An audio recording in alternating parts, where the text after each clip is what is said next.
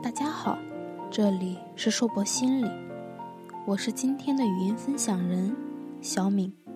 今天我要分享的是工作中的舍与得。我是作为一名心理健康教师，受聘于一所小学，在学校中，孩子们亲切地称呼我“知心姐姐”。他们会出于好奇，趴在我的窗前看我；会在课间时找我聊天；会把他们秘密的事情与我分享。我很开心，这都是教师这份职业带给我的。我会在校园广播中分享一些心理小贴士，会在我的课堂上为毕业班的学生。创造机会，营造氛围，帮助他们打开心扉，与同学道别，与小学道别，充满仪式感的方式，让他们做好离别的准备，更高效的投入下面的学习中。心理学的团训活动与思品课程的完美结合，让我看到了新的教学思路。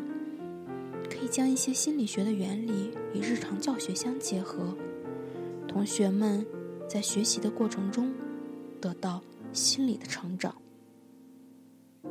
在之后，我深入了一线班主任的工作，我也是以心理学的知识与日常工作相结合，在参与西安市班会课题的研究时，获得了小小的成绩。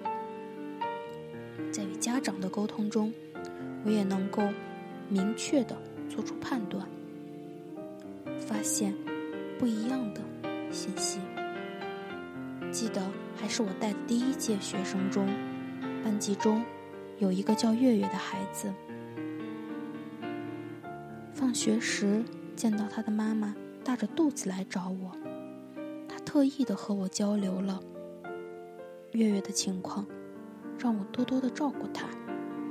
没过多久，妈妈生了小弟弟。平时内向的月月，还来和我分享有了弟弟的喜悦。月月平时在班里不太爱说话，学习上面略有吃力，才一年级，数学就会在八十分左右徘徊。我和数学老师常常帮助他。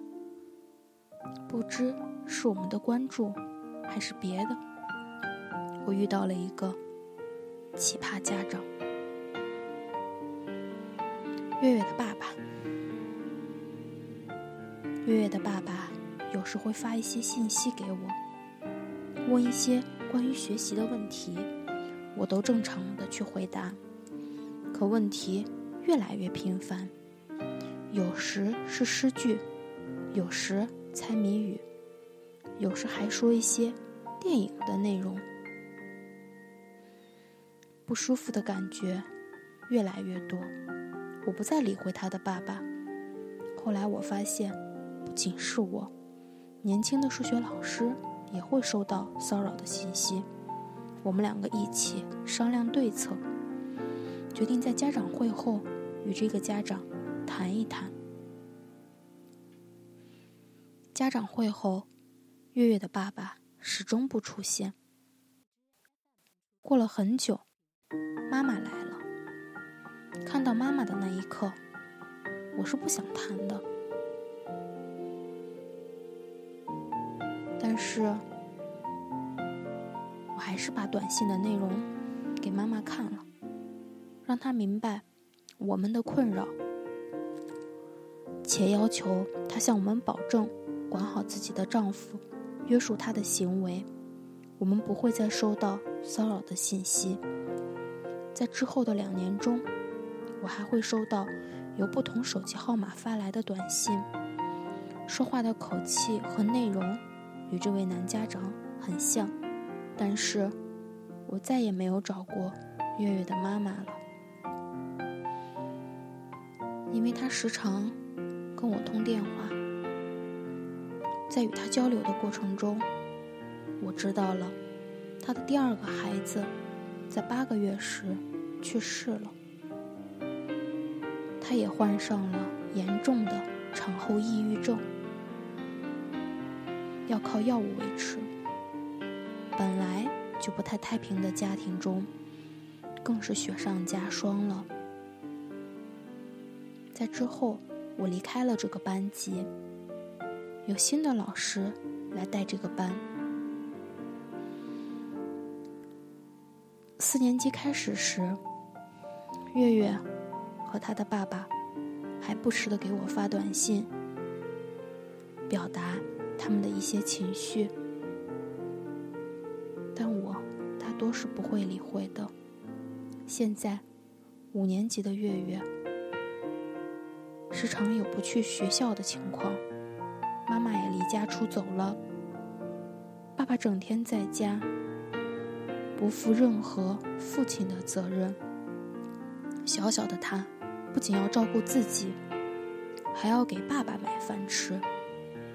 天天给我发短信，叫我妈妈，告诉我他有多难受、多痛苦、多么思念自己的妈妈，还把他的微信头像换的和我一样。我一直在反思，从一年级起，他的爸爸对我的骚扰。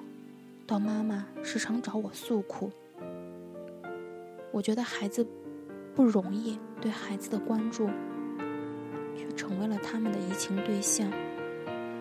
这些好像都与我的过度有关吧？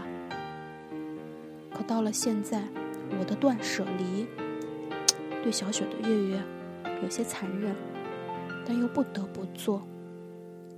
几个月了。我不回复他的信息，看着他画不同的号码加我，跟我说话，我不理会。可我不知道以后会怎么样。刘老师这样告诉我：助人自助，来者不拒，去者不追。我们能做的毕竟是少数，过多的同情心。不会帮助到这个孩子，反而会害了他。我想，我会继续保持不与他联系，但是我会关注着他吧。感谢大家的聆听，这里是硕博心理，无论你在哪里，世界和我陪伴着你。